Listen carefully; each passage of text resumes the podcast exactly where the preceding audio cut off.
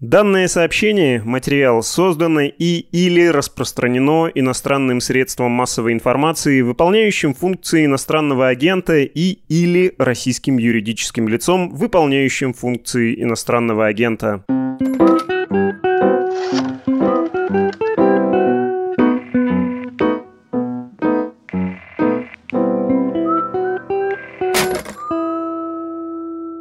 Всем привет! С вами еженедельный подкаст «Медуза» о политике, перцев и газа. Сегодня, как мы и обещали, мы будем работать как в общем-то, мы не очень любим этот жанр, но иногда приходится. Военно-полевой психоанализ руководителя нашего государства. Это любимый жанр у многих слушателей. Но мы не очень. Разно. Мы не очень. Андрей Перцев, спецкор «Медуза». Константин Газя, социолог, журналист, обозреватель, ученый. Ученый. Да. Смотри, есть, ну, собственно, два нарратива про такого рода мероприятия. Будем говорить сегодня про пресс-конференцию Владимира Владимировича Путина, которая позавчера состоялась, в четверг на этой неделе. Первый нарратив. Знаешь, известный анекдот про Рабиновича. Раз ты мне еврейский анекдот в прошлый раз рассказывал, теперь я тебе расскажу. Бегает Рабинович по Красной площади, разбрасывает пустые листки бумаги. Его, естественно, вяжут с соседней площади, ведут в отделение. Говорят, Рабинович, что ты разбрасывал, что там написано? Он говорит, зачем писать? И так все ясно. Вот как-то, да, который год причем. Да, и там, значит, есть же еще, еще более смешная история, что, видимо, ты знаешь, карма Российской Федерации заключается в том, чтобы все, что в Советском Союзе было анекдотом, стало в Российской Федерации реальностью. Это в 19 году блогер Максим Кондратьев вышел на Красную площадь с пустым плакатом, и, и его повязали. Его повязали. Ну, то есть зачем смотреть, да, мы новости как бы каждый день читаем, и там, в общем, все более или менее написано, да, то есть еще тратить 4 часа времени на сначала первый час вот это вот, значит, второй час деда таксовали, третий час вы нам должны дать гарантии, и немедленно. Ну, а четвертый час уже девушка в красном, пожалуйста, как бы, да, он Собчак же не узнал. Ну, он, по-моему, кстати, в середине ее не опознал. А, то есть это уже не ближе к концу. Да, да, да, да. А Шнурову не дали про наркоманию спросить. Вот как бы... Зачем? Вопрос Зачем? острый. Вопрос острый, можно даже сказать, да. внутриполитический. Мы только наладили, значит, связи с Аргентиной снова, возобновили перелеты, а тут вопрос про наркоманию. Первый нарратив. Нафига это смотреть? Давайте беречь экологию мозга все-таки нам с тобой ближе второй нарратив, потому что, во-первых, по вопросам, которые... Сейчас мы расскажем просто, как это делается немножко. По вопросам, которые пресс-служба Кремля просит задать, можно составить какое-то представление, что в голове. Да? То есть, как бы, что важно, что не важно, что интересно, что неинтересно. Ну, если не хотите это смотреть, почитайте это на сайте Кремлин.ру. Если нет сил никаких смотреть и читать, есть очень короткий пересказ, очень смешной на «Медузе». Тоже в четверг вечером сразу почти вы выпустили. Или можете послушать нас, потому что мы вам сегодня расскажем, во-первых, про странности, про то, чем это отличалось от обычного течения такого рода мероприятий. Во-вторых, мы, конечно, раз уж мы занимаемся военно-полевым психоанализом, мы немножко вам расскажем про то, чего в голове... Ну, вот фильм, все же помнят, да, «Быть Джоном Малковичем», да, поэтому у нас сегодня будет небольшой блок «Быть Владимиром Путиным». То есть мы попытаемся просто посмотреть на цветущую сложность Российской Федерации и планеты Земля в 2021 году глазами нашего дорогого руководителя. А под конец поговорим уже на совсем такую, как бы, экзистенциально для нас важную тему. Как мне кажется, он уже страны не видит. То есть для него страна это какой-то паровоз. Вот он на него сел сверху, паровоз вперед летит, а то, что там какие-то люди в котельной, с ними иногда, значит, в местах заключения со швабрами обращаются, кого-то убивают, это как бы, в общем, все на марше дело десятое. Ну, да-да-да, какая-то виртуализация. Знаешь, как в стратегии строят? Да, да, да. То есть это вот, да, да, да. То Стромп. Храм построил. Храм построил, пиво за хмель развел. Да, да, да. Деньги идут. Вот, да. Поэтому три блока. Сначала странности, потом быть Владимиром Путиным, а третий блок, собственно говоря, как президент играет в стратегию Россия 21 века. Поехали. Ты мне вчера начал рассказывать про темники. Про вопросы буквально, да, с а, формулировками. Разослали вопросы, да, я буду осторожно говорить. Некоторым... Ну, коллег, чтобы не подставить, конечно. Да, СМИ, которым, в общем, вопросы это не рассылали. И большим, и небольшим. И людей, в общем, удивило. Прям с формулировки конкретно. Да-да-да, что надо вот спросить вот это. Угу. И там чуть ли не то, что поступил ну, в общем, как бы прислали список с указанием, какой вопрос должен конкретный человек задать. Вот этот конкретный, значит, э, корреспондент. Раньше не было, да, такого. Я думаю, что, конечно, какие-то там как бы сигнальные флажки, те же... Я расскажу, я, я расскажу сейчас, как это Привычные, делать. там, Гамов, да, журналист «Комсомольской правды». Дуаен кремлевского пула из Интерфакса, один из руководителей. Я думаю, там их и просили, и согласовывали, да. Терехов, Терехов, Вячеслав Константинович. Вот, то есть это было. Так они сами согласовывают. Ну да, но их, я думаю, могли попросить. Ну, это всегда встречное движение. Или РИА какой-нибудь журналиста, да, что, новости да, спроси вот это там или телевизион. Все равно какие-то вот, ну вот надо сказать. Да, вот это надо сказать. Что-то, ну как, их было сравнительно немного. А тут как-то вот пришла прямо батарея. Ну, тут же тоже может быть два объяснения. Одно объяснение, что очень повестка большая, сложная, нужно и то, и то затронуть. А второе объяснение, что если формулировку вопроса президент не узнает, не ответит. Может получиться не очень красиво. То есть тут уже скорее про ну, даже, какие-то когнитивные Даже темы ресурсы. не навязывали. Насколько... Вот прямо, чтобы... Ну, хорошо, там, что вот там твой, пусть спросит там... Про ковид. Про ковид. А да, твой про посевную. А, то, а, а, там, а твой про Байдена. Ну смотри. Что-нибудь, да? А, вот. Это все... Я к этому имел там какое-то опосредованное отношение, соответственно, в а, середине нулевых. Тогда это была очень сложная работа, потому что это выглядело так. В пятницу на этой неделе наконец-то мы разродились, и на «Медузе» вышел словарь этого великого подкаста со всеми вот этими нашими ужасными мерзкими терминами, за использование которых нам, судя по отзывам, должны платить зарплату в Russia Today. Там есть и фрактал, и папа, и аптека, и фарма, и торгово-политический блок, и все вообще на свете. Поэтому, если вы нас перестаете понимать, немедленно бегом, туда. немедленно да. бегом на сайт, значит, открываете словарик, включаете нас, и у вас получается абсолютно полный полная картина мира. Так вот, раньше аптека делала как? Они путем сложных социологических исследований доставали узлы повестки. То есть, что людей волнует. Потом эти узлы повестки отрабатывались, например, при сборе предварительных вопросов от средств массовой информации или от граждан, если речь шла про прямую линию. Потом все это из Управления пресс-службы информации президента, то есть из администрации, спускалось в ведомство. Люди в ведомствах, значит, сидели, писали. Ну, то есть мы писали огромные там, например, три вопроса по сельскому хозяйству, мы писали огромные справки по каждому из них, все это отправляли в Кремль. Они из этих огромных справок делали какие-то короткие блоки, которые не были ответом президента, которые надо, в смысле, заучить, а которые были рабочим материалом президента при подготовке к... Э, Для понимания. Для понимания, да. То есть справочные материалы. Вот как бы все это засылалось, ведомства дежурили всю ночь, когда президент, значит, готовился, работал с этими, со всеми материалами, вдруг какой-то вопрос дополнительный, еще что-то, еще что-то. И, конечно, он всегда говорил это своими словами. И если договоренности и были, то они были именно, вот как Андрей объясняет, они были на уровне, нам надо затронуть в целом вот эту тему. Она для нас как бы важная, она для граждан важная. Поэтому вы ее, пожалуйста, в том виде, в каком вы хотите, с той формулировкой, с какой вы хотите, вы ее, пожалуйста, как-то в вопросе президенту сформулируйте. То, о чем сейчас говорит Андрей, выглядит немножко по-другому. Людям прислали листочек, на котором написано, уважаемый Владимир Владимирович, как обстоят дела с подготовкой к осенне-зимнему сезону в регионах Дальнего Востока. Ну вот буквально. Вижу вопрос, который был задан. Про Google, а, что обострились отношения между государством и платформами. Да, а, а видите как, значит, в четверг на пресс-конференции, а в пятницу в суде уже на 7,6 миллиарда рублей хлопнули глобальный капитализм в лице а компании Google. уже так недели полторы-две назад уже наблюдали мы. Это к разговору про то, какой у нас независимый суд в Российской Федерации.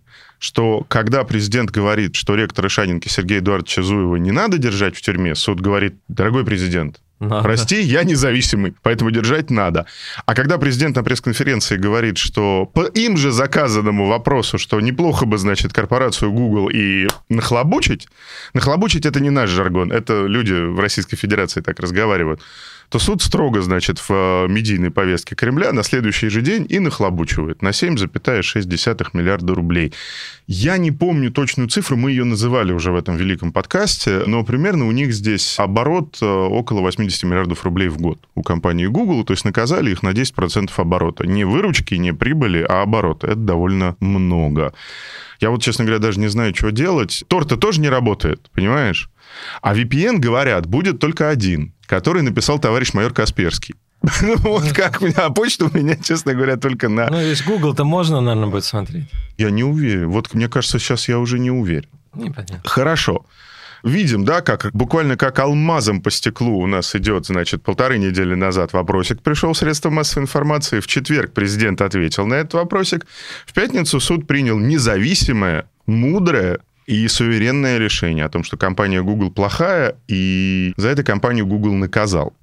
Еще одна странность – это все-таки то, что президент в процессе работы, а работали, как обычно, примерно по времени, около 4 часов. Да, это с гражданами все-таки он, конечно, рекорд Уга Чавеса-то не побил. Потому что вообще вот Ну, это... Тут рекорд Лукашенко вроде 8 часов был. И Уга Вообще, Чавеса там что-то было... Да, да. Уга Чавеса там что-то было под 9 часов. Ну, рекорд он не побил, 3 часа 50 минут.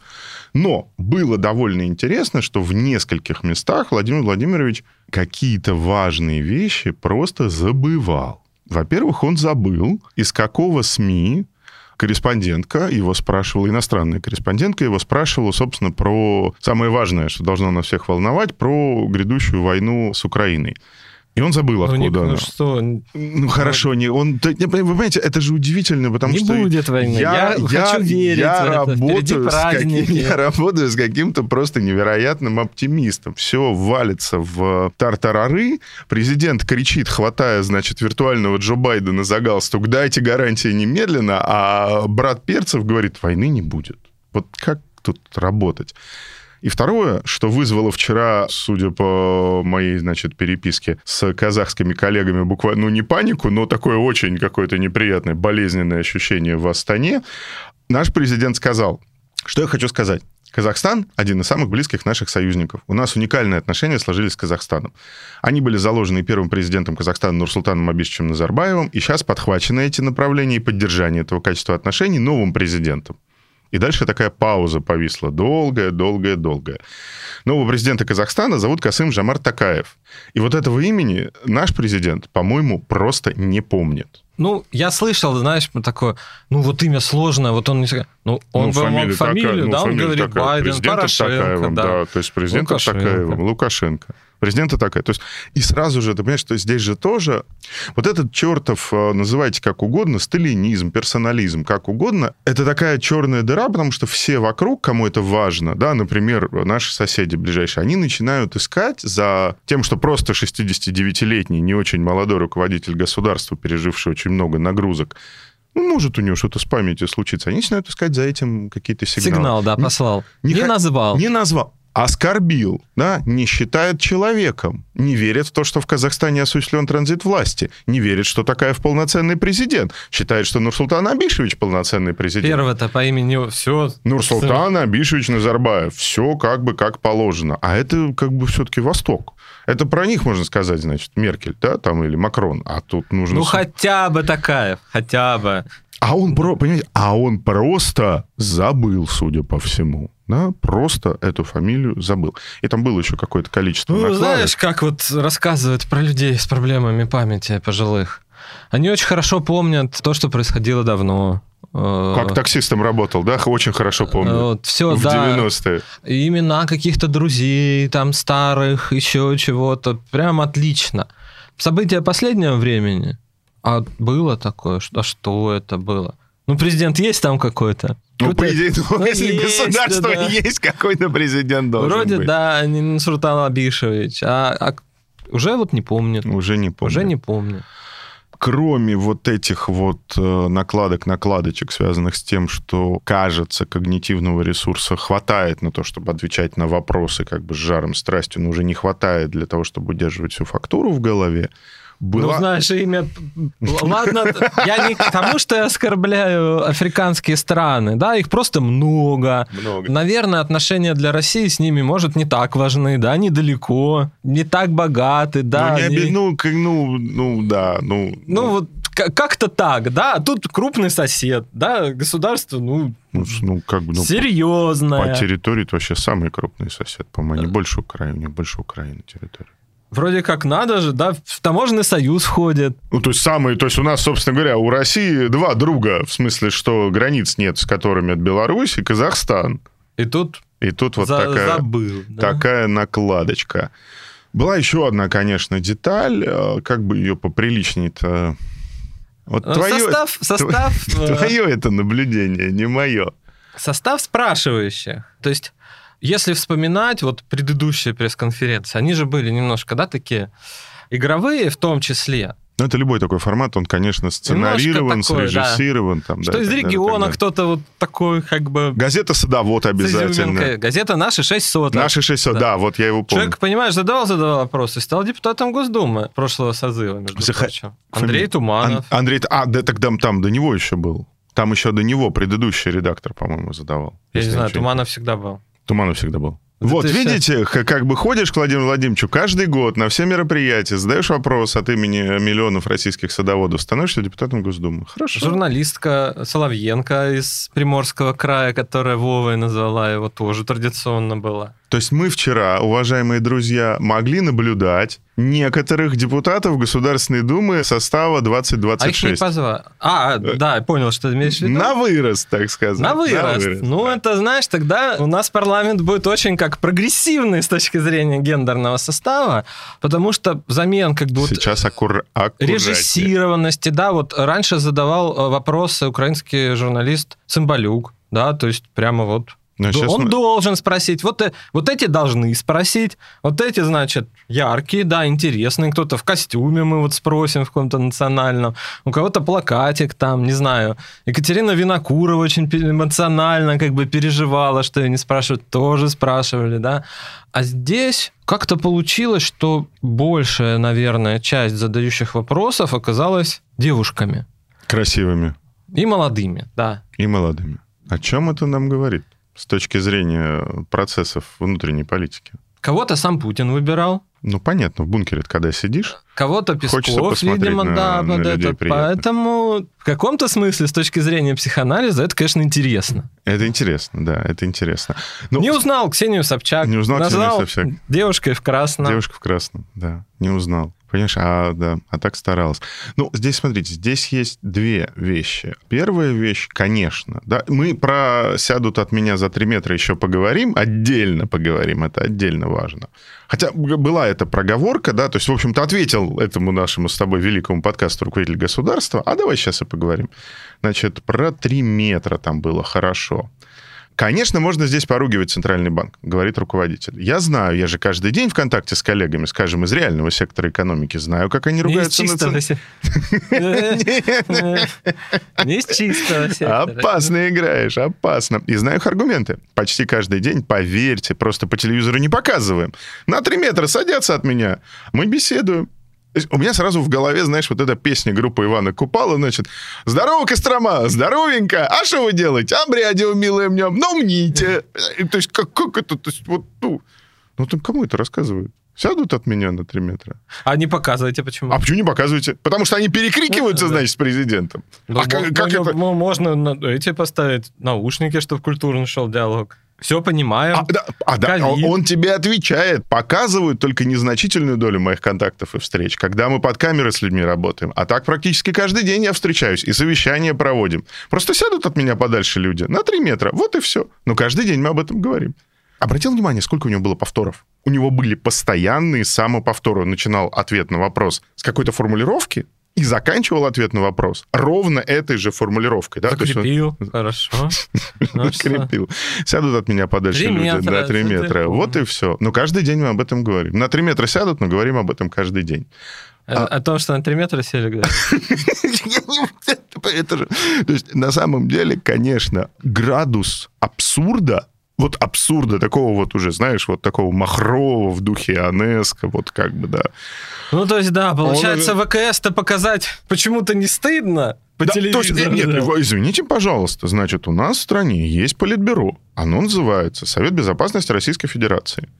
Реально политбюро. Причем там как раз важно общение не только, так сказать, в виде Владимир Владимирович, мы к вам из телевизора обращаемся. А там как раз важно, чтобы люди могли не боялись обозначать позиции, не боялись говорить президенту «нет», не боялись возражать, потому что это смысл существования этого политбюро в том, что члены политбюро генеральному секретарю Коммунистической партии Советского Союза могут возражать. Они коллегиальный орган управления партией страной. Хорошо, партия у нас органом управления там, да. там есть, но тем не менее коллегиальный орган управления должен быть. Да? То есть даже, извините, пожалуйста, товарищ Сталин, он политбюро заседало, люди ему в какие-то моменты возражали. Жуков ему возражал. Да?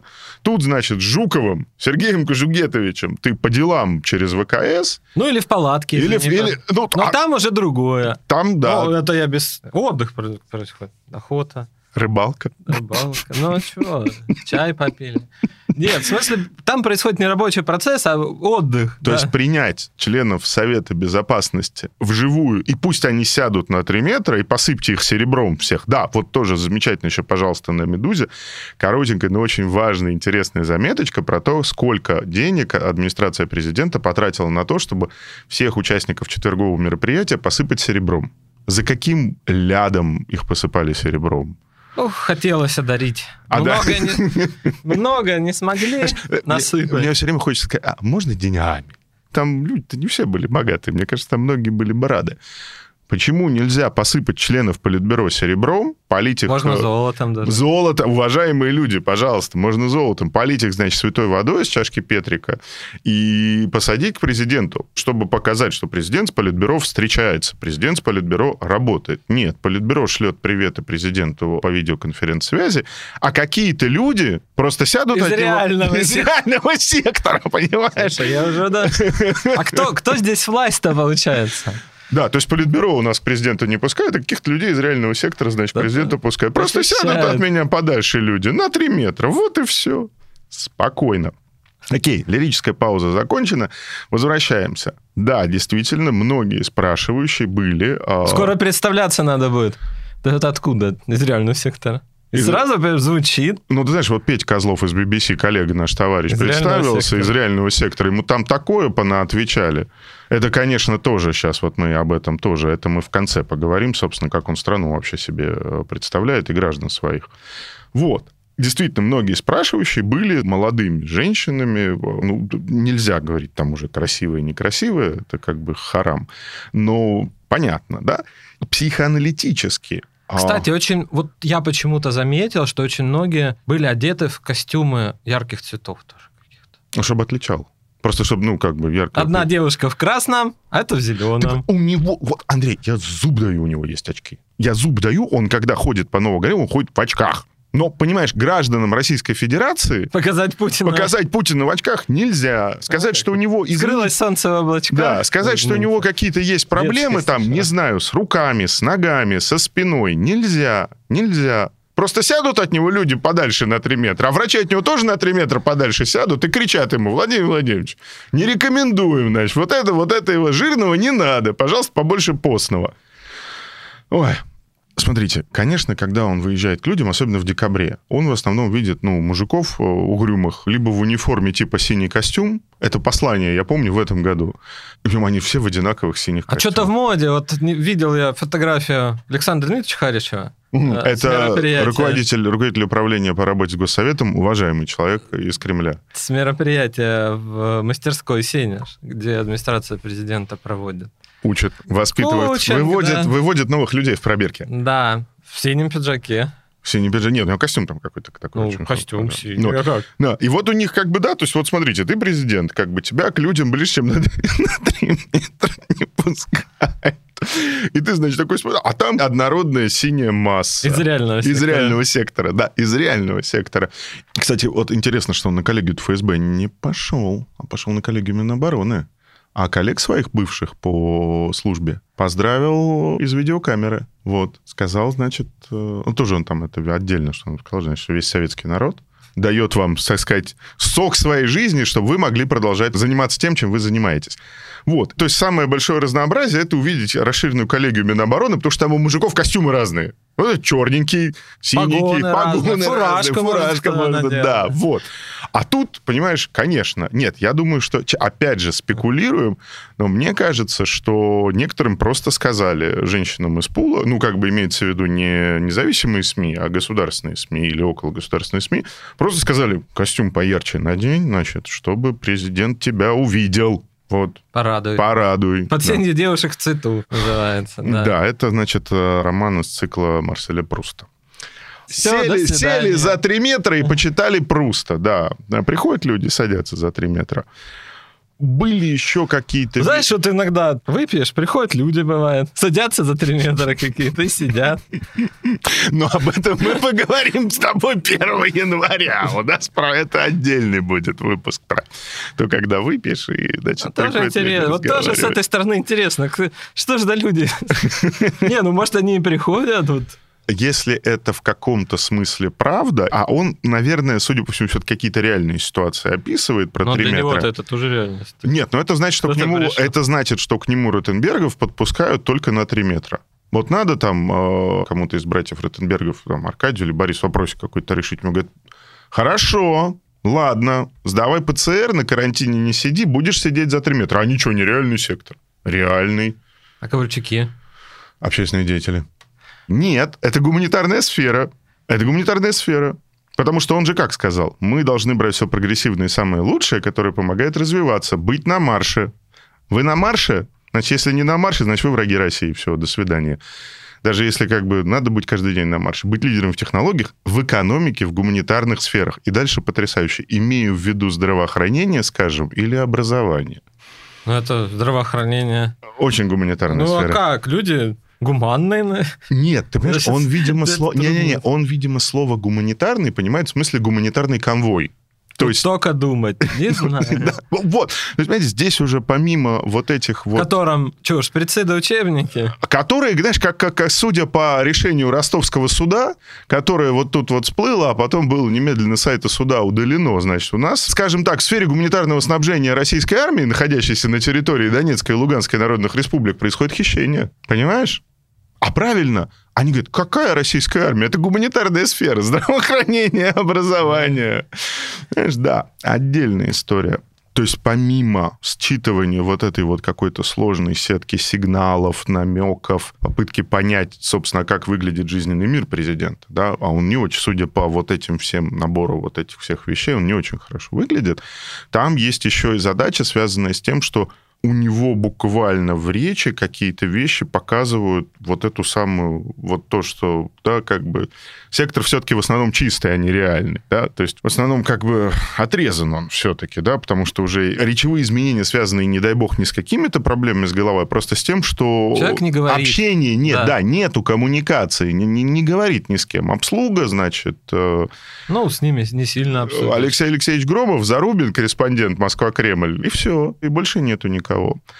Из странного, что... Да, из странного, собственно говоря, была еще вот эта история про форму, да, то есть он первый час разгонялся, потом у него был пик формы где-то полтора часа, а потом он как-то сразу стал, уже и темп речи изменился, уже как бы он так вот э, отвечал немножко с трудом, да, то есть... И не на вопросы И не на вопрос, а уже немножко сам собой разговаривал, да. То есть есть еще момент, конечно, который связан с тем, что вне зависимости от того, читаете вы профессора Соловья, генерала СВР, нравится вам мысль о том, что совершаются кровавые ритуалы, и президента, значит, э, регулярно омывают крови девственниц в духе э, семейки Борджа. Ну, или- так вопрос задала, на ритуал. Извини, пожалуйста. Я, знаешь, я вот, вот это, это удивительно. Я пытаюсь хулиганить, но на самом деле хулиганишь ты. Как бы. А, да, вопрос задала, все, можно на ритуал. Да, то есть или вы просто смотрите, как и мы, просто смотрите на президента и понимаете, что, ну, уже того физического ресурса, который у него был, он крепкий мужик был, он был крепкий мужик, как бы, да, того физического ресурса уже попросту нет, это видно буквально по вот этому эмоциональному рисунку и по картине включенности. Да, в Но то, в что этом ничего, опять же, и страшного может быть нет. Все-таки человек Все-таки 4 Не часа. молодой, Все-таки 4 да. часа. Человек не молодой, да, да, да. Но зачем тогда делать 4 часа? Да, то есть зачем вот эти свои рекорды предыдущие все время бить? Ну, сядь ты те же 4 часа, сделай в кабинете по ВКС. Ну да. А надо при этом... Я увидел у коллег тоже в Инстаграме вот это вот расстояние между первым рядом и стенкой, у которой он сидел. И там вот спор тоже, это было 30 метров. Или, три. или, или, или 50. Там нет, там много, Андрей, там прям много было. Хорошо, странностей было много, странностей не очень, э, скажем так, настраивающих нас на какой-то оптимистический лад. И завершая этот блок про странности, про некоторую, как бы так сказать-то, покультурнее, про некоторое такое вот уже ветшание не самого жанра, жанр-то обветшал уже... Э, ну, знаешь, он хотя бы в чем-то действовал, ну, какой-то плюсик маленький в карму, это когда журналист спрашивает о чем-то в своем регионе, да, ему Путин говорит, ну, мы сделаем, да, там. Или там отдельно обратитесь, решим. Мы решим, там потом решим, решается, решим. во, хорошо. Трубу провели, газ дали, воду дали. Тут журналист спрашивает, про что там, ну, во-первых, появились вопросы, на которые положительно точно не от, ну, ответить нельзя, да, например, кстати, не все получается согласовано, но, с другой стороны, Песков понимает, например, да, что журналистка из Йошкар-Олы вряд ли спросит что-то неприятное. Ну, собственно, ты... Она име... спрашивает, она спрашивает неприятное. Журналистка из Йошкар-Олы спрашивает, это на вопрос нельзя действительно ответить. Что вопрос? На, нормально, вопрос? да, то есть он невыгодный. Она говорит, я живу в Йошкар-Оле, на поезде могу ехать только в Москву, а я бы хотела в Нижний, там еще куда-то. Самару. В Самару поехать, да. Чебоксары. Пустить, значит, нам поезда. Ну, как на такой вопрос ответишь, да? Ну, если действительно между Вишкаралой и Нижним Новгородом, ну, вот, ну, не получается, да, какую-то угу. железную дорогу, вот ее не было, да, вот, ну, не было ее. Расстояние большое, если мы по европейским меркам. Ну, нет какой смысл ее строить? Ну, это правда. Какой экономический смысл строить железную дорогу? Андрей, а ракеты «Циркон» пускать? Какой экономический ну, смысл? Его, они, конечно, может, может и Понимаешь, нет. на ракете «Циркон» из Ешкар-Олы в Нижний Новгород не долетишь. А у нас денег, прости, на Москва-Казань не хватает. Может, как бы ракет поменьше заказывать? Ну, если человек из Казани сказал, ё-моё, такая у нас республика великая, да, и мы недалеко. Вот из Парижа до Марселя ТЖВ ходит, три часа едет. Катался? Ездил. А, Кудряв же. Ну, это давно было. Из Парижа Марсель ходит, из йошкар не ходит никуда. Ну, даже Казань, вот сказал бы, нам бы вот пусти Сапсан, хоть за 5 часов доедем, там за 4. Но просто такой вопрос, он и невыгодный. Да, у нас получается низкая связность сразу в стране, значит, мало магистрали, еще что-то. Ну, и в принципе, с точки зрения целесообразности, он, наверное, ну, действительно не очень как бы понятный, да, и президент, отвечая он нормально, да, он бы оказался в невыгодном свете, потому что, ну, это, ну, какой же, что, да, зачем? Автобус ходит, да, там, кетчуп есть, как в ролике с Ельцином про кетчуп-то. А ответ, конечно, всегда, а РЖД работает в рыночных условиях, всегда компания смотрит на экономическую составляющую. Есть ли загрузка, будет ли она? Я ну, Белозеров, руководитель ОРЖД, надеюсь, что удастся что-то сделать. Полностью с вами согласен. Вот что удастся? Ничего не удастся, Ничего не сделать, удастся сделать, да? То есть, ну что, дрезину пустить? Ну, есть рельсовый автобус. Нет, Андрей, ну... Ну, кто... По... Вот человек вышел просто с хотелкой. Я хочу в Нижний Новгород.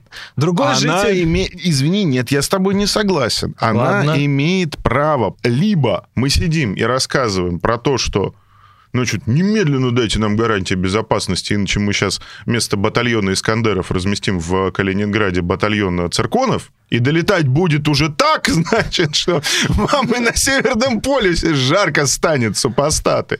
Да, от энергии этой всей, да, человек из Ешкаралы будет передвигаться в Нижний Новгород просто сам. Просто силой да. мысли, понимаешь, да. от того, что мы растопим полярные шапки нашими цирконами. Нет, ну слушай. Нет, я все понимаю, но с точки зрения режиссуры пресс-конференции, этот вопрос не выглядит. Так она тоже хитро спросила. Она сначала спросила про народные промыслы, а потом про поезд. А потом про поезд, да. Ну, видишь, нехорошо, да? Вот про уголь вот спросили. Про уголь. Скажи. Про уголь, Любишь да. уголь. Уважаю. Александр Черданцев, информационное агентство полиции БРУ, Барнаул, Алтайский край. Алтайский край, как и многие, наверное, регионы страны, столкнулся с тем, что у нас муниципалитеты, кто-то из-за того, что дефицит был топлива, кто-то из-за того, что оно подорожало, не смогли вовремя начать отопительный сезон. Мой вопрос даже не в том, кто виноват. Вопрос в том, что делать. Что может сделать федеральная власть для того, чтобы регионам помогать жить в этих новых условиях с новыми ценами на уголь? Как отвечает президент? Сначала он говорит, мне очень интересно поподробнее услышать от вас, что происходит и где. Почему? Потому что и региональные, и федеральные власти мне совсем недавно говорили, что все полностью готово к отопительному сезону. Где же произошли сбои? Конкретно можете назвать? И хочется уже, знаешь, вот это, где же произошли сбои, конкретно можете назвать? Хочется прочесть уже с таким, с легким акцентом, значит. Э... И трубку, да? Немножко так, да, что у каждого ЧП есть фамилия, имя и отчество. И, естественно, она сдает назад. Он, потому... кстати, отвечает немножко не на тот вопрос, потому что к отопительному сезону ТЭЦ-то, наверное, готова. Она говорит, нет, сейчас все полностью готово, отопительный сезон у нас идет. Возник некий период, когда муниципалитеты говорили о том, что очень дорого покупать уголь. Она его спрашивает конкретно. Уважаемый Владимир Владимирович, я перевожу вопрос, замечательный, честный, смелый вопрос. На самом деле, очень смелый вопрос. Учитывая все, о чем мы с тобой говорили год в этом великом подкасте, вопрос смелый. Она ему говорит, Владимир Владимирович, пока вы санкционируете вашим младшим партнерам, партнерам из реального, из реального сектора отгрузку миллионов тонн угля в Китай по сильно завышенным ценам, потому что конъюнктура неплохая, мягко говоря. У нас, простите, Барнаул, который находится рядом с Кузбассом-то, в общем, не, не то, чтобы сильно далеко. Ну, рядом, можно сказать. Вот. У нас Алтайский край чуть было не остался без угля. Он ей отвечает, то, что уголь подорожал, это хорошо. И здесь вот эта логика, она видна. То есть, это хорошо.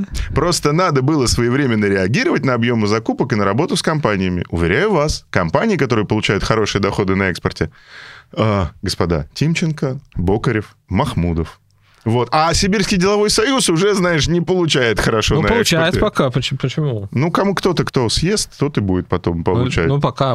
Пока получает, пока да. Получает. Уверяю вас, компании, которые получают хорошие доходы на экспорте, обеспечивают приличный уровень заработной платы своим работникам. Тебя спросили, почему в стране, где много угля, возник дефицит угля из-за перехода на абсолютно экспортные рельсы, из-за роста экспортных цен, возник дефицит угля в муниципалитетах. Людям греться нечем. Ты говоришь, что вообще экспорт, экспорт угля обеспечивает высокие зарплаты работникам. Они наверняка пошли бы, если перед ними современно поставили вопрос о том, чтобы обеспечить соответствующий уровень ценообразования для регионов, где, собственно говоря, и проживают их сотрудники. В Барнауле, мне кажется. Не, ну, кстати, в Барнауле проживают сотрудники СДС. Ты вдумайся просто в это, ты в эту конструкцию вдумайся. Тебе говорят, в Алтайском крае дефицит угля был тут вот надысь, да, отопительный сезон в регионах, которые не Краснодарский край, а другие какие-то, да, где холодно уже в октябре, начали с опозданием. Ты говоришь, вы знаете, экспорт, то, что цены выросли, это хорошо, потому что выросли заработные платы работников в регионах, где они проживают. Ну, не, что-то не досмотрели. Да, но надо В регионах, было, где они да, проживают. Регионам, то есть вам надо было, конечно, перед господами Бокарем, Махмудовым, Тимченко, вот, и Сибирским деловым союзом, руководство которого будет Места, сидеть, да, и я сказал. Вот, а, не значит, столь отдаленно, да. да. Кстати, было... они проживают, сотрудники СДС в Алтайском крае. Там находится вагон-строительный завод. Там вагоны производятся. Вот, понимаете, мы живем в мире, мы живем в стране, где угля не хватает, кузбасского угля не хватает на то, чтобы топить дома гражданам в регионах, соседних с Кузбассом. Он живет в мире, где Сибирский деловой союз фигачит вертушки, то есть 40 вагонов. Я думаю, состав... они меньше, чем другие на, на экспорт. Не да. меньше, чем. Ну, не может, меньше, быть, да. может быть, чуть-чуть поменьше. Все-таки других уважаемых там и угля побольше, да?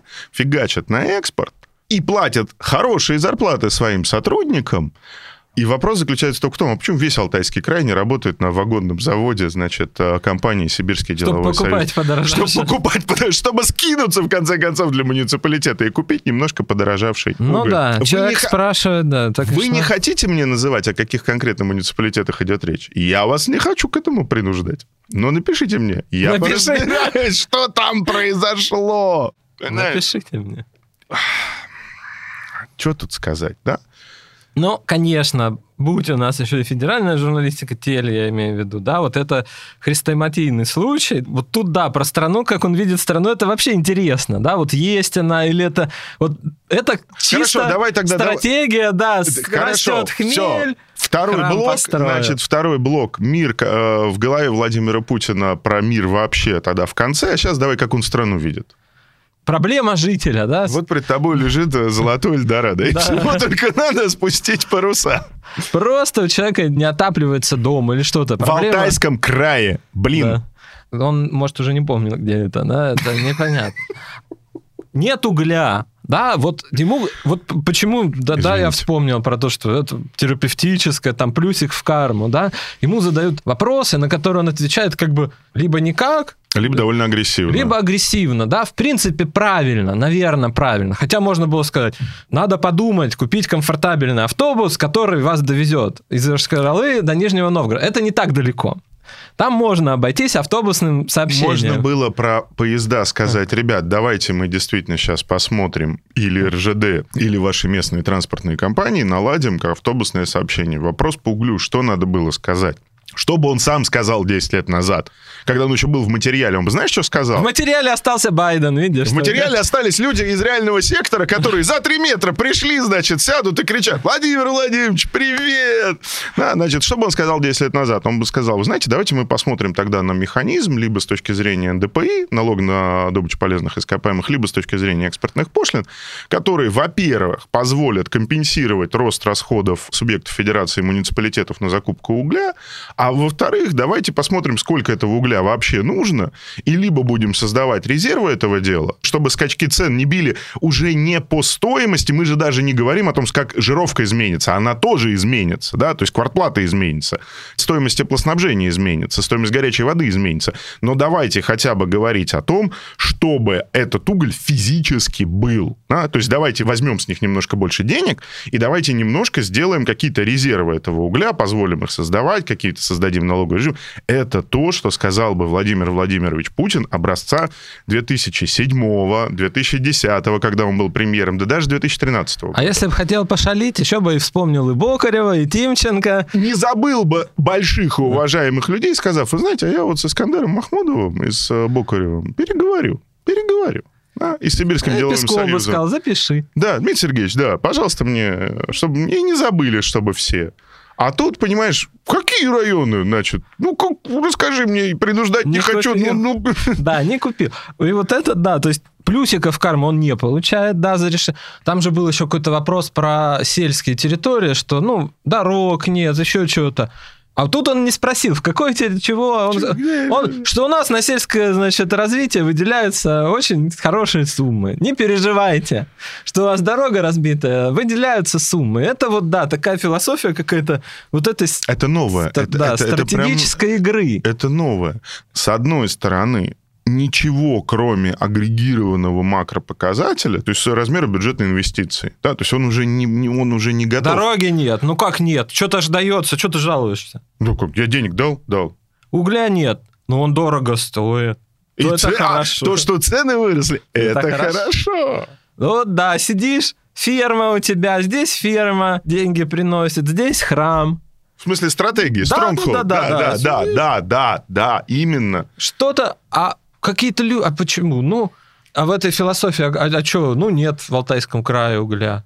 Или вернее, он есть, они покупают. Ну, как бы капает-то куда надо. Куда Еще, надо? вот Зарпла- тебя, зарплаты Вот растут. у тебя мешочек с золотом, циферка. Дзынь, да, Да. дзынь. Дзынь с угля, да, с этой Все, шахты, людишки да. побыстрее забегали, довольные, все хорошо. На шахте, да, вот это вот. С а, Гугла снял 7 ярдов, дзынь, как бы, хорошо. То, что говорит, я один руководитель. а Вот там Йошкар-Олу железную дорогу строить уже нехорошо. Вот давай про интерфейс этой игры. Прекрасный вопрос был про разделение властей. Теперь по поводу власти в одних руках. Блок «Почему Владимир Владимирович видит Россию как э, человек, который играет в Stronghold?» Ну, это единственная стратегия, в которую я играл. Я больше ни в какие а я забыл, играл. как они называются, но я тоже играл. Да, я тоже любил вот это все строить. Вопрос. Петр Козлов, BBC. Последний год в России были признаны экстремистками, разогнаны ФБК и штабы Алексея Навального. Сам он сидит в тюрьме после того, как был отравлен, провел расследование, утверждал, что нашел даже тех людей, которые его отравили. В реестре СМИ иностранных агентов уже более 100 изданий. Привет, иноагент. Э, Мерч, мерч уже пошел мерч. Привет, ты иноагент, все нормально. Большинство из них были включены в этот реестр за последний год, точнее, даже за полгода. Мы раньше, мы в смысле «Медуза». Скажите, пожалуйста, что произошло в России за последнее время, чтобы не так стремительно и так существенно выросло число тех, кого власти считают экстремистами, террористами, нежелательными организациями, иностранными агентами. Позвольте про историю. Вы часто говорите про историю, помните ее. И, наверное, помните, что каждый раз, когда власть в России была сконцентрирована в одних руках, при отсутствии реальной оппозиции, когда она находилась в фазе активного и острого противостояния с Западом, то в конечном итоге это порождало ответную реакцию, погружало страну в пучину войны, революции. Вам не кажется, что вы, обладая всей полнотой власти, закладываете сейчас основу, возможно, для таких войн и революций? Петя, ну вот прям Спасибо, да, спасибо, уже, да. брат. Вот, как значит, надо сказал. как надо сказал. Да, значит, там закон, 30-е годы, тыр-пыр, значит, все, у нас, ну, у них 0,34, да, Привет, мы 0,034%. Да, значит, привет. При том, что спрашивали его про СМИ агентов, он отвечал про НКО агентов. Это два разных списка. Да просто учеты раз. Вот как говорят, значит, товарищи менты, это два разных оперативных учета. Ну, с одной стороны делать? НКО, с другой стороны СМИ. Да, его спрашивали про то, что наши коллеги Мария Железнова, Елизавета Сурначева, Елизавета Маятна, так далее, так далее, так далее, признаны в России физическими лицами и иноагентами. И он отвечал про то, что у нас 0,034 НКО, не СМИ, признаны иностранными агентами, так же, как и в Соединенных Штатах Ну, со СМИ цифра, наверное, была более еще для, ну, как бы для нас печальной. Да, СМИ-то много, районные, там еще что-то, их вообще много. Ну... И тут доля, он бы сказал, вообще ну, ты знаешь, я, ся, я, я сяду, может, на праздниках, если время будет, я просто посчитаю долю от а, первой двадцатки по трафику по медиалогии. Ну, по тра... это... Ну, это, это, скажете, это другое. Это другое, да. да. Теперь по поводу власти в одних руках, отвечает президент Петру Козлов. У нас разделение власти. Есть исполнительное, законодательное, судебное. А, у нас не разделение власти, у нас разделение ветвей власти у нас, согласно закону о единой системе публичной власти, система власти единая, да, как бы единая. Она не исполнительная в чистом виде, потому что не уходит теперь местное самоуправление, которое к исполнительной власти вообще-то, с точки зрения теории разделения властей, прости не господи, отношения. одного там э, бордосского аристократа по имени Монтескью, вот, никакого отношения не имело. Ясно, что в каждой стране на каждом этапе ее развития существуют определенные нюансы, связанные с полномочиями этих... Но есть нюанс нюансы, понимаешь? Нас спросили с тобой в Твиттере вспомнить этот анекдот про Василия Ивановича и Печку. Мы его как бы рассказывать не будем, но вот про нюансы президент сказал.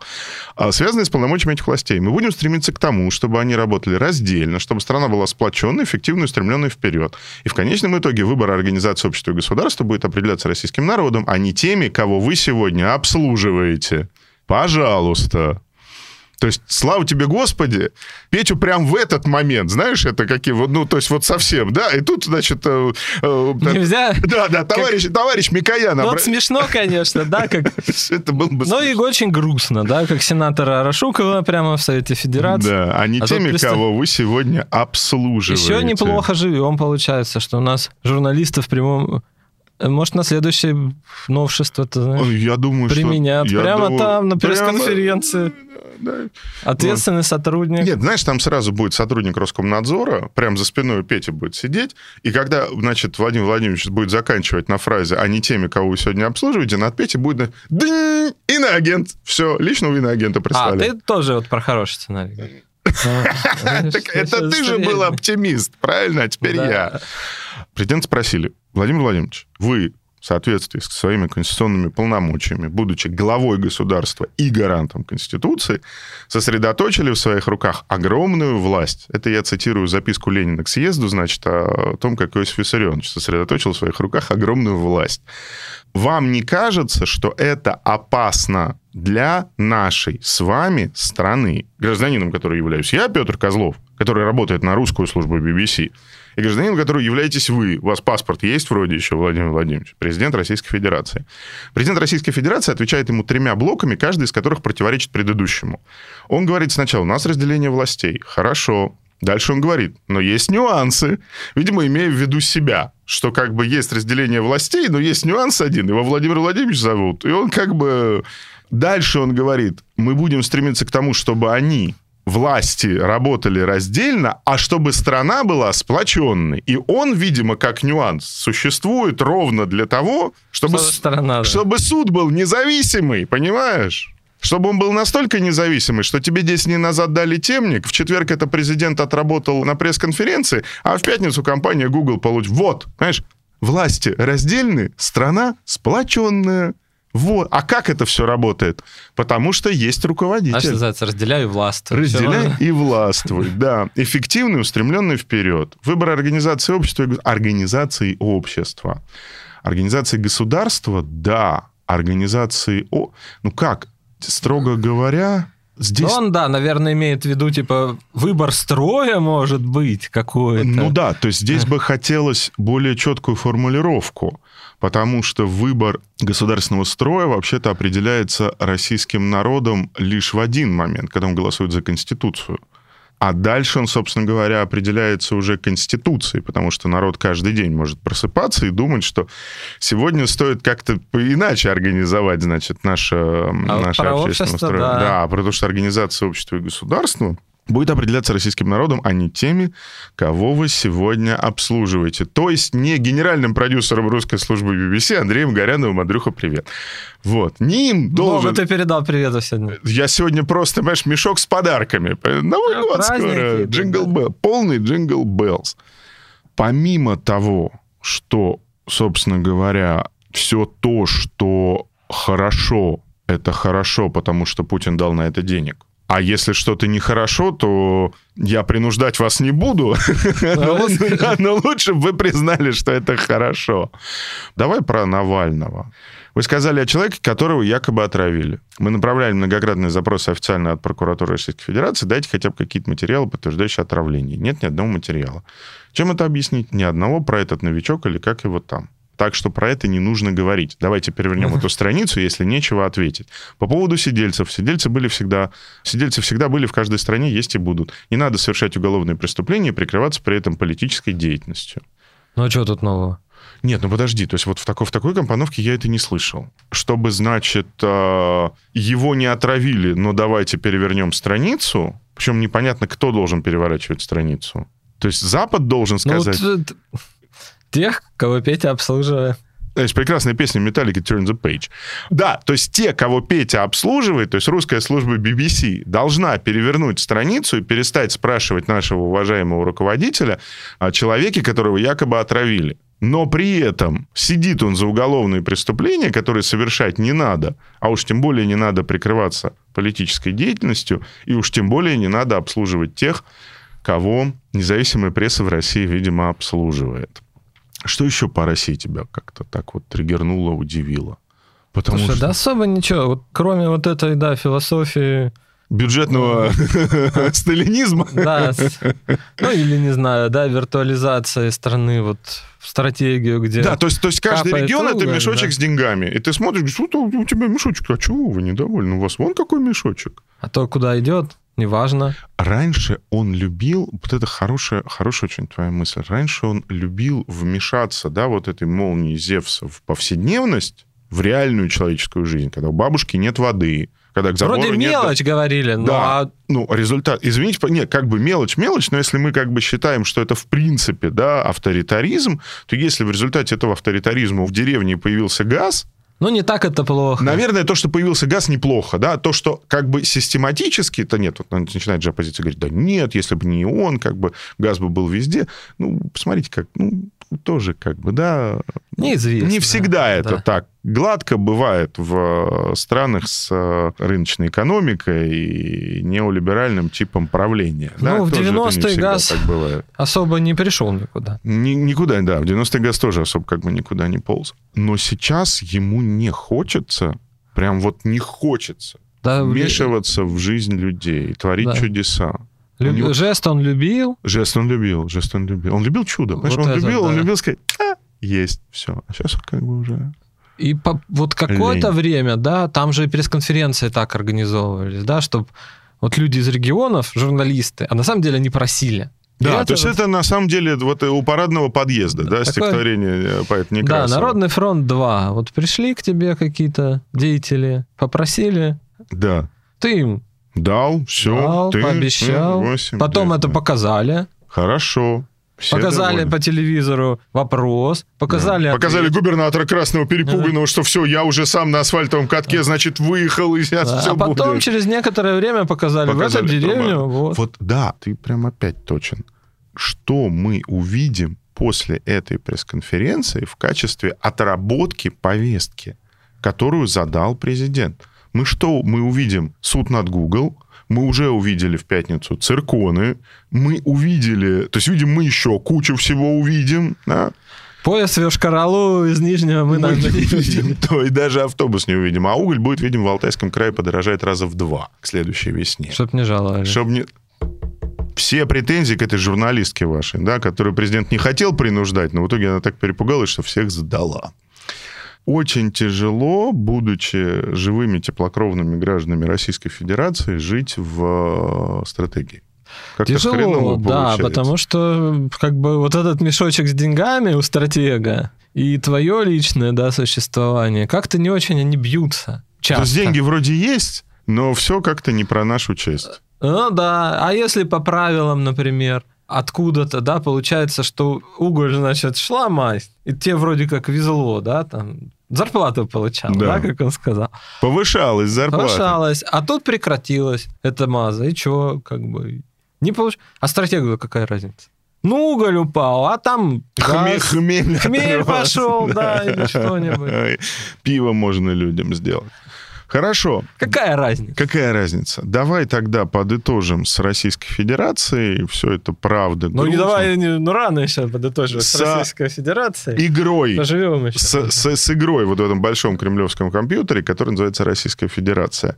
Нет Слушай, может, скажем немножко про люди новая нефть? Так они не нефть уже, все. Уже Ну, опять не, не- них уже добыть, опять не, уже не. Во- Вот, кс- во- вот опять ты супер.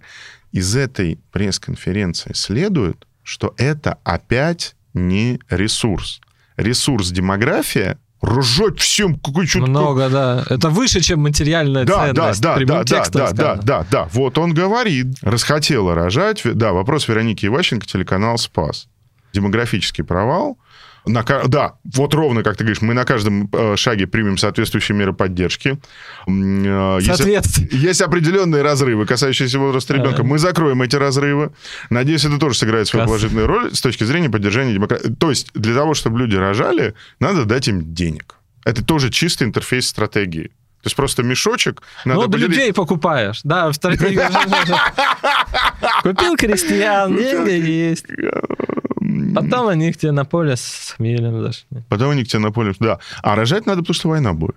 Рожать, на самом деле, надо. Там вот как бы каждый раз подходило к тому, что, в принципе, рожать надо, потому что Без людей, да, можно остаться. без людей можно остаться. А цирконы ж должен кто-то А запускать. А как, да? То есть, как бы... И аж- уголь худо-бедно на экспорт отправлять. куда-то. Кто-то должен их закидывать в вагоны, да, пока мы все не, не, не станем э, операторами, значит, э, дронов на закидывание угля в вагоны. Хорошо, вот все-таки люди новая нефть, мне кажется, уже нет. Из людей не хотят уже. Нет, уже... Налоги уже не так важны. А, за- а зачем? Уголь подорожал. Газ отдали. Газ дорожает. Да, то есть у него опять вот эта ситуация 2008 года, когда... А чем вы недовольны-то все?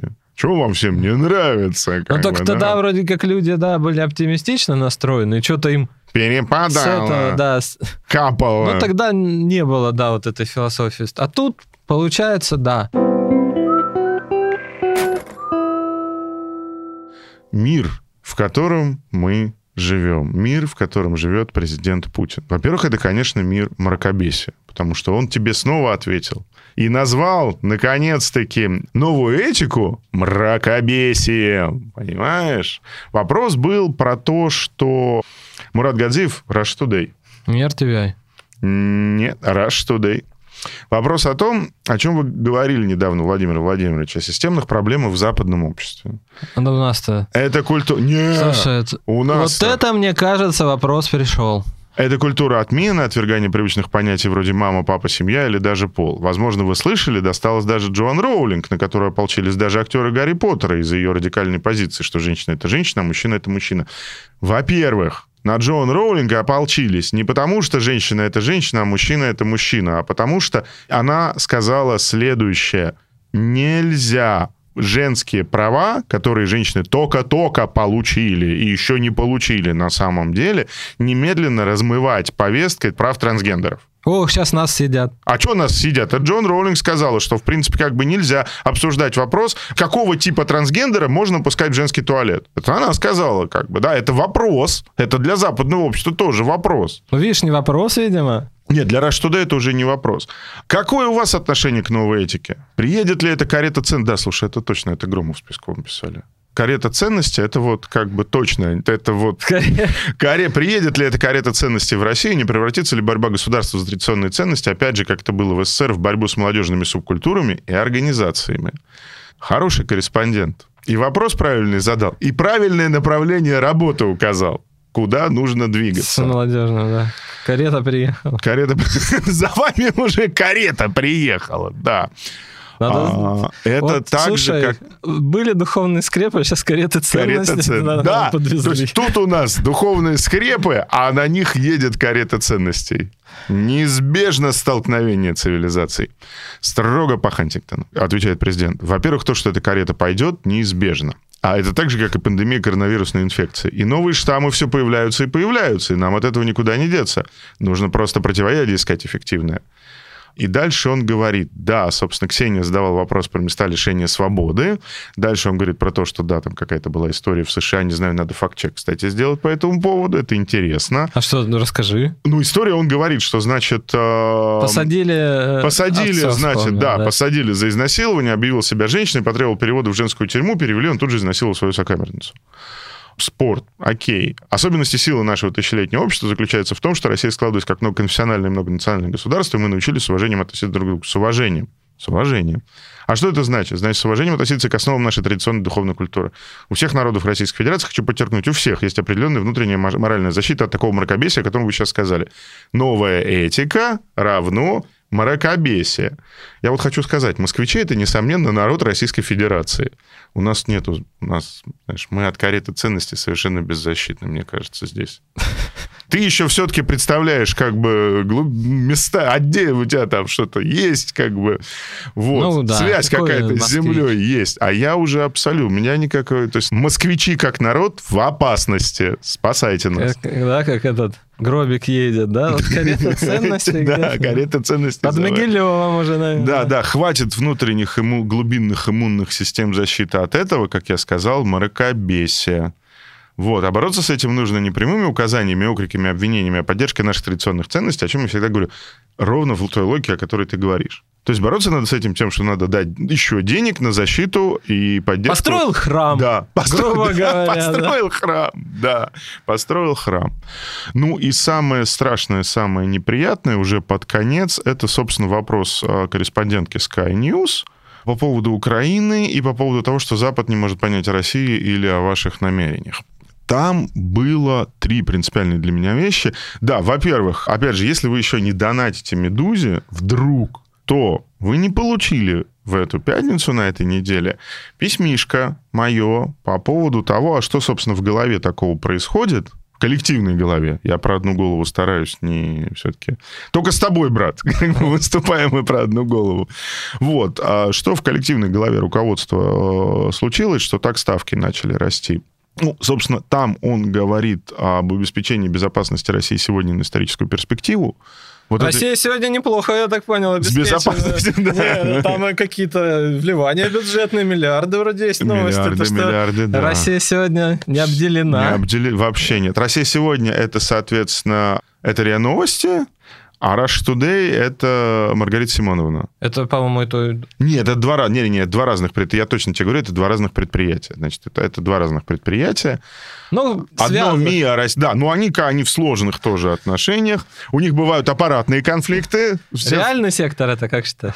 Куда уж реальней. Знаешь, уже все. Если, традиц... если на скрепу едет карета, то, мне кажется, производство скрепы самый реальный сектор. Реальнее уже ничего быть не может. Соединенные Штаты своими ракетами пришли к нашему дому. На пороге нашего дома находится уже. Дальше Мексика, Техас. Значит, отжали Калифорнию. У кого? США отжали Техас и Калифорнию у Мексики. Ну, был, ну, ну, не совсем так. Я думал, у нас уже. Нет. А скоро он скажет, что, понимаешь, что Ленин нарисовал карту Соединенных Штатов. А так-то Калифорния. А так-то Калифорния исконный, значит, мексиканский день. Почему? Наша. Замечательно. Но и дальше... Мексиканская. Что ты отдаешь? Все, Перц сказал, Калифорния наша, извините, как бы э, ничего не придется. Техас, ладно еще. Но... Ну, Теха... ну, оставь им Техас, уже пусть сами с мексиканцами договорятся, как бы, да. Вот, а Калифорния наша. Вам Техас, ну, нам мы... Донбасс. Все. Ну и мы стараемся не вспоминать о том, как Украина-то складывалась. Кто ее создал-то? Ленин Владимир Ильич, когда создавал Советский Союз. Интересно, что это должно говорить? Ну, то есть, во-первых, Ленин Владимир Ильич Украину не создавал. Ленин Владимир не, Ильич... Не-не, я в смысле, вот что это должно сказать-то нам? Я, я не... Вот ты как думаешь, что это должно нам сказать? Что нет такого государства? Или что вот Ленин, а если бы Сталин создал? А тогда бы с уважением, понимаешь? Вот тогда бы с уважением. А если Владимир Ильич создал, это то важно. значит, да. А если бы Хрущев создал, вообще страшно подумать. Так нет, то, что Хрущев создал, мы уже в 2014 ну, видишь, году я поэтому и говорю. пересмотрели. Да. Да. А теперь что, будем пересматривать то, что Ленин Владимир Ильич, когда создавал Советский Союз? Даже если что не так, да, там была Гетманская Украина, да, ведь это все. Нет, ну, во-первых, собственно, нет, подожди, значит, значит, во-первых, давайте, давайте начнем с того, что если Владимир Владимирович Путин знает, кто такой Богдан Хмельницкий, он должен иметь представление о том, как складывалась украинская государственность, да, не как независимое Ну, хотя бы возьмем 20 век. Нет, хотя бы давай возьмем Тараса Бульбу. А, ну, ты вот... Как, ну, давайте возьмем Тараса Бульбу. Ну что, Ленин, помогли тебе твои ляхи? Ну, даже в 20 веке до Ленина ну, собственно, была значит, значит, республика. Еще раз, револю... Э, значит, октябрьская, э, октябрьская революция, она вообще-то как бы началась с того, что сказала, теперь все свободны. Да? То есть все могут себя учредить как национальное государственное образование. Дальше, если форма власти в этих национальных государственных образованиях будет советской, то мы сядем и вместе договоримся о том, как нам построить общее федеративное советское государство.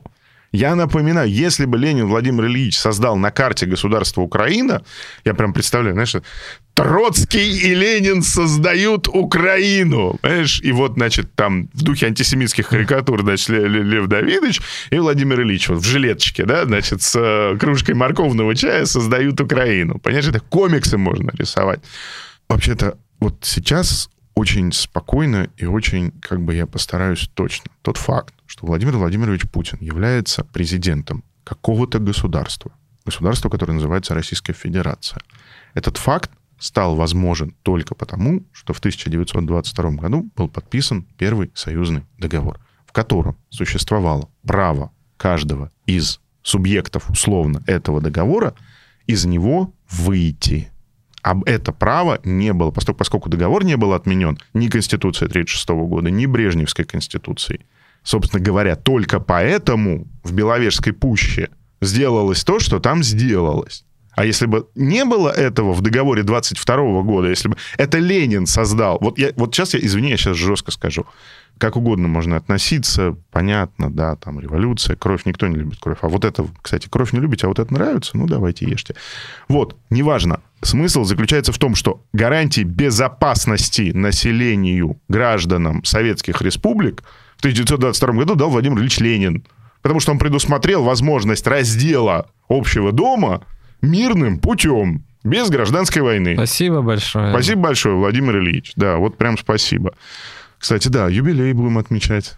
А, ты слушай, может, он юбилей так хочет отметить в следующем-то году? Исправлением ленинских ошибок? Ну, типа? как бы, да, в смысле, что договор, да, вот вы по договору... Вы... И из Мавзолея сразу еще. Да, и на Киев. И коммунистов запретить. И коммуни... Вот ты сейчас, да, вот как бы... Да, вообще все как, ты знаешь, один, один зараза к одному. Бог с ней с историей. Сейчас бог с ней с историей. Вопрос обеспечения безопасности. Нам важен не ход переговоров, нам важны результаты. То есть мы начинаем переговоры с Соединенными Штатами. Напоминаю, речь идет про так называемый московский ультиматум, который в пятницу на прошлой неделе российский МИД передал заместителю госсекретаря США. Один договор с США, один договор с э, НАТО. Смысл в том, что США не размещают никакую военную инфраструктуру, не продают оружие по советским странам. Договор с НАТО, смысл в том, что они не расширяются и не размещают новую военную силу и новую технику на территории стран, вошедших в НАТО после 1997 года. Де-факто это попытка создать такую же примерно архитектуру европейской безопасности, как создавал Сталин после конца Второй мировой войны, и которая была подтверждена, собственно говоря, в договорах второй половины 90-х, да, когда сказали, что вот фланговые ограничения, вы сюда не можете, их все нарушили. Их и они нарушили, плохие люди, и мы нарушили, все их нарушили. Понятно, что никакого раздела Европы в 2022 году с э, страной, экономика, которая находится в таком состоянии, в котором находится экономика Российской Федерации, быть не может. Просто со слабыми не разговаривают. То есть даже если Будем у слабых есть цирконы, да, да, да, да, то есть даже если у слабых есть цирконы и Искандеры, со страной, экономика которой может быть, ну, немножечко завалена на бок, просто не введением в действие Северного потока второго, вот так вот не, не ведут такого рода разговоры. Видимо, для этого и ставки поднимаются, да, чтобы как бы... Напомнить, что... Можем есть, да, в кармане ножичек. Можем повторить. Но стартовая позиция этих разговоров, переговоров и требования, вы должны дать нам гарантии. Вы, Sky сейчас, корреспондент, да. да, корреспондент News Магни должна дать президенту Российской Федерации немедленно гарантии безопасности. И немедленно сейчас. Вот это вот немедленно сейчас основывается на том, что, собственно говоря, Украина как государство не существует. Ну, ее Ленин какой-то создал. Ну, какой-то Ленин. Не Сталин. Да. Не Сталин, даже не, даже не уважаемый человек, а вот этот вот, значит, э, в жилеточке создал, значит, Украину, да. Поэтому вопрос украинской государственности мы не обсуждаем. Уж что тут обсуждать? Все договор 22 года читали. Там написано, Украина не государство. То есть, понимаешь, тоже в голове. Как? С одной стороны, он де-факто говорит, Украина не государство. С другой стороны, он говорит, ну вас Ленин создал. А что он создал-то? Да. Во-первых, что он создал? А почему тогда а, РСФСР? Это государство, которую тоже Ленин создал. Что-то не бьется здесь с логикой. Слушай, ну получается, что не очень приятное мероприятие это было. Важное и не очень приятное. С так одной вот. стороны, да, без него можно было обойтись. Примерно mm. это мы слышали.